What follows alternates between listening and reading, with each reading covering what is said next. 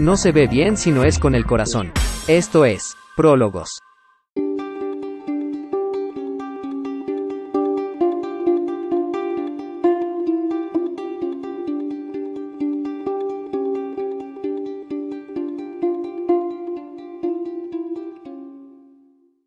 Te invitamos a que tengas tu Biblia en mano y estés atento con los pasajes mencionados en este podcast. Como sugerencia, puedes hacer tus propias anotaciones con respecto a un pasaje en específico para que puedas indagar con más detalle en el tema. Sin más preámbulos, comencemos. Hola amigos, muy buen día tengan todos ustedes. Bienvenidos una vez más a este podcast llamado Prólogos de la Escuela de Formación Cristiana e Instituto de Liderazgo de Vida Abundante en Torreón, Coahuila, México. Mi nombre es Oscar Muñoz y es un placer para mí estar una vez más compartiendo uno de los temas de el fin de los tiempos y en este caso vamos a hablar acerca del juicio del gran trono blanco. Para ello vamos a leer Apocalipsis capítulo 20 del versículo 11 al versículo 15 que va a ser nuestro texto base. Dice el versículo 11 y cito, y vi un gran trono blanco y al que estaba sentado en él, de delante del cual huyeron la tierra y el cielo, y ningún lugar se encontró para ellos y vi a los muertos grandes y pequeños de pie ante Dios, y los libros fueron abiertos, y otro libro fue abierto, el cual es el libro de la vida. Y fueron juzgados los muertos por las cosas que estaban escritas en los libros, según sus obras.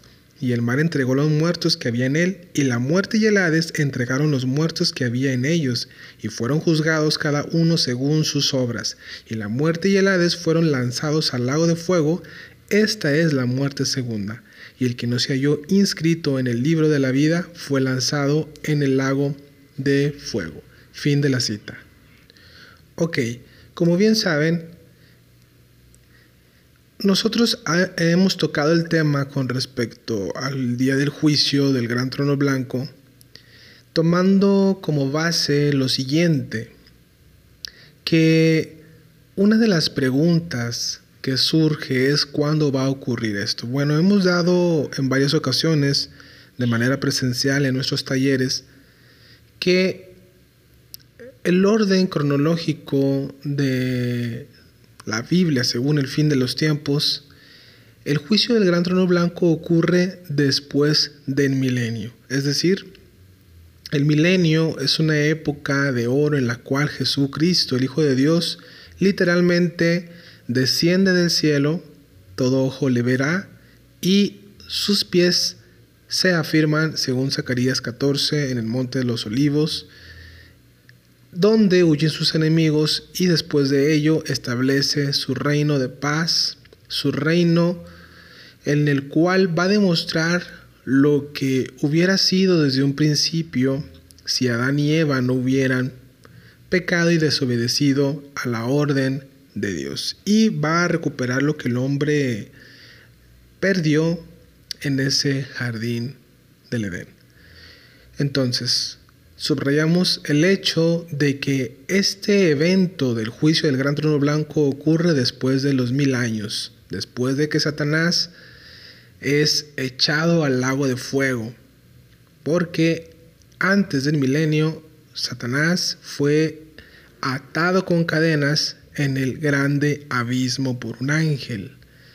Y después de eso, cuando están concluyendo los mil años, es desatado, se le permite y engaña a las naciones y junto a un ejército bastante considerable, eh, hablando de números, que quieren pelear contra Cristo, contra el ungido de Dios y contra el pueblo. Y Dios envía fuego del cielo y los consume y Satanás ya no es echado al abismo, ahora es echado al lago de fuego.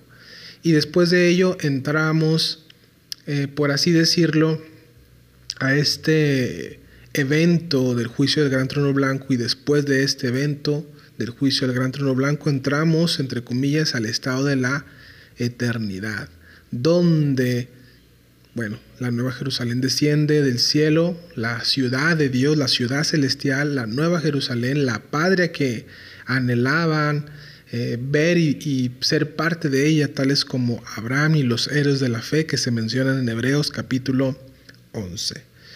Bueno, habiendo dicho esto, vamos a responder la siguiente pregunta con respecto al tema del juicio del gran trono blanco. La Biblia nos dice en Apocalipsis, y vuelvo a citar el versículo 11 de Apocalipsis 20, y vi un gran trono blanco, un gran trono blanco, hablando de la pureza, de la santidad, que del que está en ese trono sentado. Y dice, y al que estaba sentado en él, o sea, el apóstol Juan está viendo a alguien sentado en este trono blanco, en el cual dice, de delante del cual huyeron la tierra y el cielo y ningún lugar se encontró para ellos. La primera pregunta que vamos a responder es, ¿quién es el que juzga? ¿Quién es el que está sentado en el trono? Entendemos claramente que el que está sentado en el trono es el que va a juzgar, es decir, es el juez. Y la Biblia nos responde claramente quién es esta persona. Y vamos por favor al Evangelio de Juan capítulo 5, vamos a leer versos 22 y 23, por favor. Dice así, y cito, porque el Padre a nadie juzga, sino que todo el juicio dio al Hijo, para que todos honren al Hijo como honran al Padre. El que no honra al Hijo, no honra al Padre que le envió. Fin de la cita. Con esto podemos ver claramente que aquí el que está sentado es nada más y nada menos que nuestro Señor Jesucristo. Esto también lo confirma el libro de los Hechos en el capítulo 17, versos 30 y 31. Vamos allá rapidito. Cito, pero Dios, habiendo pasado por alto los tiempos de esta ignorancia, ahora manda a todos los hombres en todo lugar que se arrepientan por cuanto ha establecido un día en el cual juzgará al mundo con justicia, por aquel varón a quien designó dando fe a todos con haberle levantado de los muertos. Fin de la cita. Bueno, con esto podemos ver claramente que está refiriéndose a Jesús, una vez más a nuestro Salvador. Ahora quiero contar este contraste notable que encontramos en la Biblia con respecto al que salva y al que juzga ya que Juan, el Evangelio de Juan en el capítulo 3, nos narra uno de los versos más conocidos en el mundo evangélico, eclesiástico, entiéndase en la iglesia. Y vamos ahí a Juan capítulo 3, verso 16, que muchos ya se lo han de saber de memoria. En el versículo 16 dice, y cito, porque de tal manera amó Dios al mundo que ha dado su Hijo unigénito para que todo aquel que en él cree no se pierda, mas tenga vida eterna. 17. Porque no envió Dios a su Hijo al mundo para condenar al mundo, sino para que el mundo sea salvo por él. El que en él cree no es condenado, pero el que no cree ya ha sido condenado, porque no ha creído en el nombre del unigénito Hijo de Dios. Y esta es la condenación, que la luz vino al mundo y los hombres amaron más las tinieblas que la luz, porque sus obras eran malas. Fin de la cita.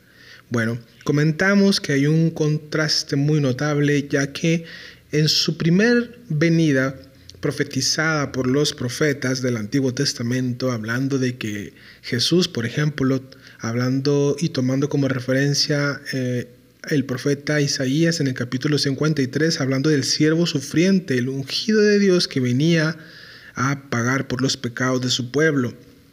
Entonces muchos judíos hoy en día piensan que esta primera venida no ha ocurrido, por lo tanto, niegan que Jesús sea el Mesías Salvador. Bueno, entonces resulta interesante entender que ellos están todavía a la espera de este Mesías y cuando al criterio de ellos ocurra, bueno, este personaje va a ser nada más y nada menos que el anticristo, el cual ellos vayan a interpretar que es el Mesías prometido. Bueno, mencionando esto, volvemos con el contraste que estamos comentando, y es que en su primer venida venía a salvar, no venía a condenar. Sin embargo, después de su venida y después de haber resucitado entre los muertos y ascender a la diestra del Padre, donde se le ha coronado como el victorioso Salvador, ha prometido, según Apocalipsis, de hecho así cierra y hace la conclusión de que Él viene pronto, viene en breve, ciertamente vengo en breve, son las citas que estamos tomando de Apocalipsis. Jesús ya no viene a salvar, ahora viene a condenar, ahora viene a ser el juez de todo aquel hombre y mujer que se rebelaron contra él, contra su plan, contra su evangelio, que lo rechazaron, que continuaron pecando deliberadamente, que nunca se arrepintieron de sus pecados. La Biblia es muy clara hablando de las características de este tipo de personas, hechiceros, adúlteros, fornicarios, rebeldes, perros, un término muy fuerte si es que lo vemos bajo la lupa de la idiosincrasia mexicana y bueno, son características de personas que obviamente entendemos que fueron rebeldes a Dios, obstinados y por lo tanto anarquistas, siendo ley para sí mismos y les espera un juicio terrible, porque Dios había enviado a su único hijo, el regalo más grande para toda la humanidad, el significado de la Navidad verdadera, el nacimiento del Salvador que habitó entre nosotros y vino al mundo para salvarnos. Sin embargo, el hombre le ha rechazado. Muy bien, en el Antiguo Testamento vemos algo muy similar a lo que el apóstol Juan vio en Apocalipsis y estoy refiriéndome al profeta que, bueno, consideramos su libro como el Apocalipsis del Antiguo Testamento y me refiero a Daniel. En el capítulo 7, versos 9 y 10, vamos allá rapidito. Dice así, y cito, Estuve mirando hasta que fueron puestos tronos y se sentó un anciano de días cuyo vestido era blanco como la nieve y el pelo de su cabeza como lana limpia, su trono llama de fuego y las ruedas del mismo fuego ardiente. Un río de fuego procedía y salía de, delante de él, millares de millares le servían y millones de millones asistían delante de él. El juez se sentó y los libros fueron abiertos. Fin de la cita. Vemos claramente cómo Daniel y el apóstol Juan estaban teniendo la misma visión, el mismo panorama y el mismo, la misma persona sentada en el trono, el cual es, repetimos, Jesús, el Hijo de Dios, el hombre Dios que ha resucitado entre los muertos. Es sabio para nosotros traer a nuestro corazón la eternidad y pensar y reflexionar en ello y considerar esta oferta de salvación. ¿Para qué? Pues para que todo aquel que en él cree no se pierda y no vaya a condenación. Ese es el énfasis del Evangelio, ese es el corazón y la esencia de las buenas noticias que Dios da al hombre. Volviendo con el tema del día del juicio, la Biblia nos enseña que en ese día va a haber más tolerancia en el castigo para cierto grupo de personas. Por ejemplo, vamos a tomar como base o como referencia bíblica Mateo capítulo 10, verso 14 en adelante. Vamos a ir rápido y cito.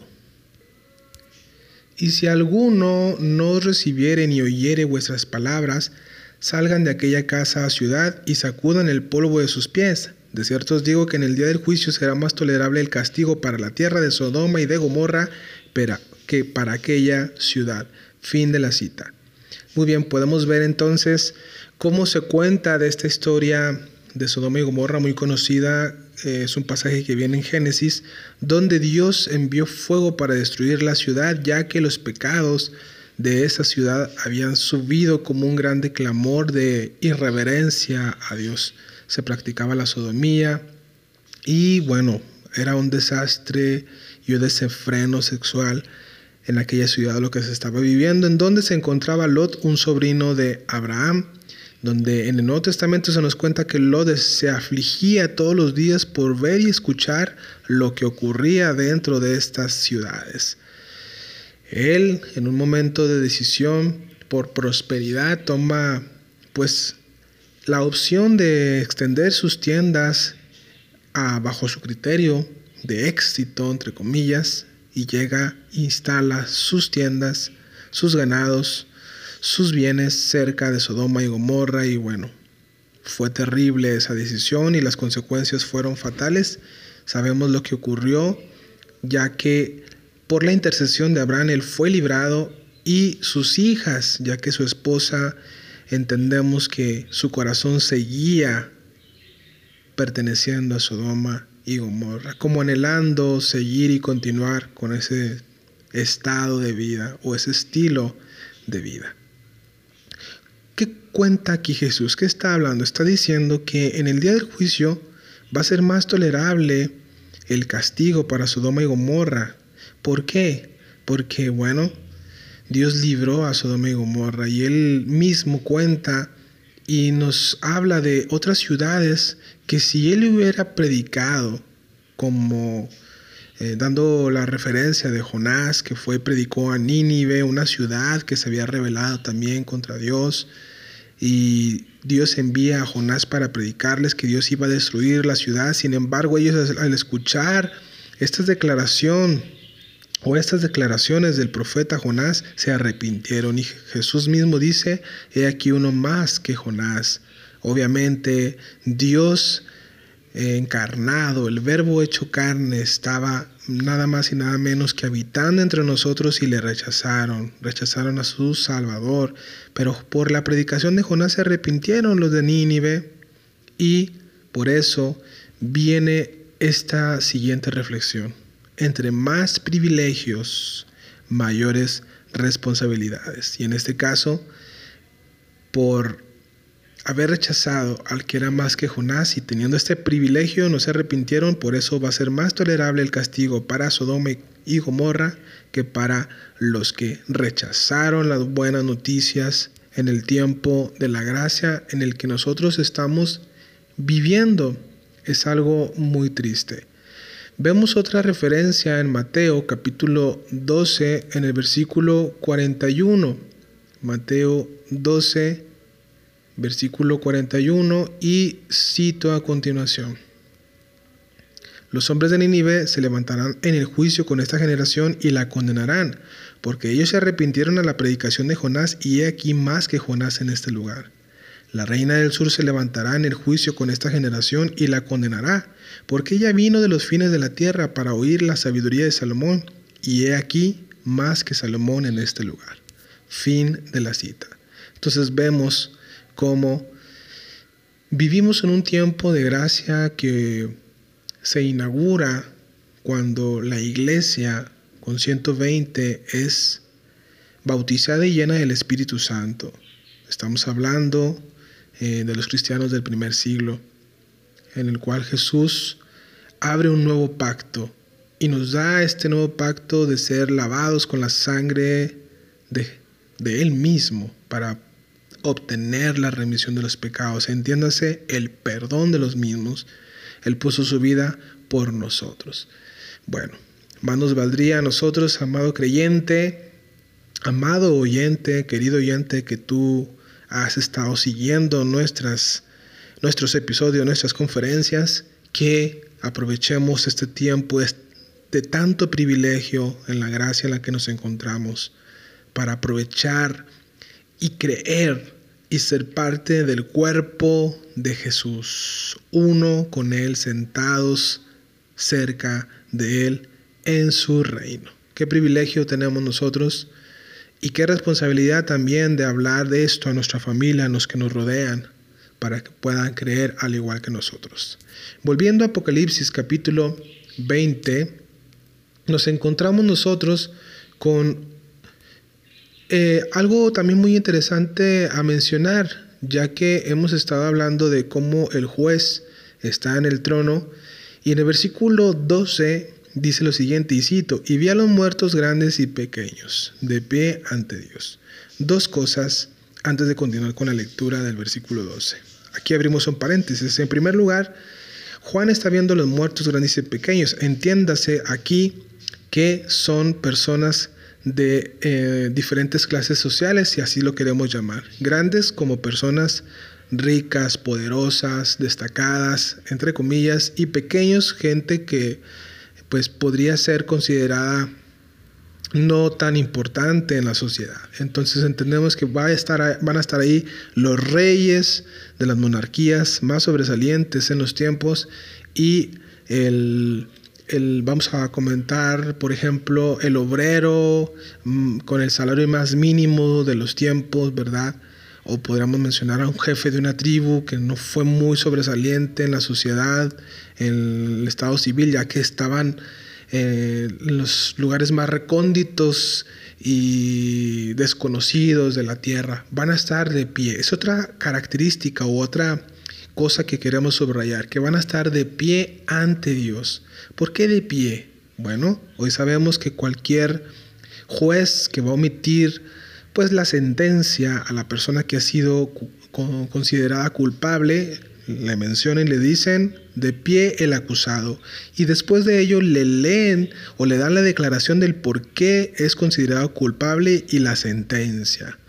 De la misma manera va a ocurrir cuando Jesús llame a todos los muertos, el mar entregó a los muertos, el lugar de los muertos se entregaron a los muertos que estaban en ellos, tanto los más grandes como los más pequeños van a estar delante de Dios de pie, porque ya no va a haber lugar para arrepentimiento, ya no va a haber lugar para pedir misericordia. Dios eh, estableció un tiempo mientras estuvimos dentro de este cuerpo, donde mientras estemos dentro de este cuerpo, para hacer las paces con Él, reconciliándonos con su Hijo y por ende con el Padre, el Dios y Señor de todo. Muy bien. Cerramos ese paréntesis. Y luego a continuación dice en el mismo versículo 12, y los libros fueron abiertos. Noten que hay una biblioteca más grande que la biblioteca de Alejandría, cuando, bueno, muchos conocen este tipo de biblioteca que, bueno, algunos han comentado que si hubiera existido hoy en día toda la compilación de, libros que se perdieron en, las diferentes, en los diferentes eventos donde hubo catástrofes, hablándose de incendios que consumieron muy buena parte de libros. Bueno, algunos, como una persona, no recuerdo su nombre en sí, pero es un ateo muy conocido, creo, creo, creo que era Carlos Sagan, si no mal recuerdo ahí, que mencionaba que si hubieran obtenido toda la información, bueno, estuviéramos bien avanzados en la ciencia. Bueno, Cualquiera que sea el caso, aquí encontramos una biblioteca divina donde están registrado todas las obras de los seres humanos. Y podríamos decir que sería un libro por vida, un libro por alma, un libro por las obras de cada persona. Y van a ser juzgados por lo que estaba escrito en esos libros. Interesante es lo siguiente mencionar, ya que la salvación en Cristo no es por las obras. No somos salvados por obras. Sin embargo, eh, las personas van a ser condenadas por sus obras. Interesante Por eso hacemos mucho hincapié en que la salvación es por gracia simplemente por la fe de creer en Jesús y Él promete dar su Espíritu Santo para nacer de nuevo, que ocurra esta regeneración y así andemos una nueva vida, como está escrito en Corintios, de modo que si alguno está en Cristo, nueva criatura es, una nueva creación. Por eso, como tu servidor, que antes estuvo perdido sin Cristo, ahora al haber creído en las buenas nuevas de salvación, bueno, ah, este mensaje ha sido tan poderoso que ha transformado mi vida y muchos que me rodean y que son muy cercanos a mí dan testimonio de que definitivamente el antiguo Oscar Muñoz ha muerto. De la misma manera, esa es una evidencia para ti creyente si has creído en el Hijo de Dios. Y para ir concluyendo, queremos comentar que la palabra libros en la Biblia, aquí en Apocalipsis, viene del griego biblión, que significa rollo, carta, libro, documento, pergamino. Se trata por lo general de un manuscrito enrollado y frecuentemente sellado y aquí van a ser abiertos estos documentos donde está registrado cada una de las obras por las cuales los hombres y mujeres que estén en este día del juicio van a ser juzgados. Pero hay un libro muy interesante en Apocalipsis capítulo 13, 8. Vamos a leerlo rápido. Apocalipsis capítulo 13, versículo 8. Y dice así. Y la adoraron todos los moradores de la tierra cuyos nombres no estaban escritos en el libro de la vida del Cordero que fue inmolado desde el principio del mundo. Encontramos aquí que existe otro libro llamado el libro de la vida del Cordero, es decir, es, el, es un libro que le pertenece a Jesús. Este libro contiene los nombres que fueron predestinados para salvación, la salvación del alma de las personas. También encontramos otra referencia en el libro de Apocalipsis, pero en esta ocasión en el capítulo 21, de versículo 21, y cito, no entrará en ella ninguna cosa inmunda o que hace abominación y mentira, sino solamente los que están inscritos en el libro de la vida del Cordero.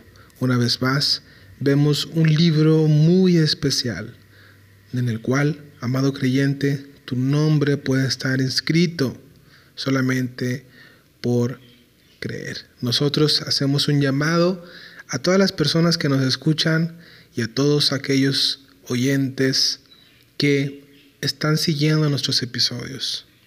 Con todo nuestro corazón te decimos reconcíliate con Dios. Ven y forma parte de este reino sempiterno en el cual Jesús promete ser refugio en el día del caos, ser el salvador de tu ser para que habites en la eternidad, teniendo una vida eterna, siendo rey para Dios y sacerdote para Dios. Amigos, esto es prólogo de la Escuela de Formación y del Instituto de Liderazgo de Vida Abundante en Torreón, Coahuila. Mi nombre es Oscar Muñoz. Nos vemos en el siguiente episodio. Bendiciones.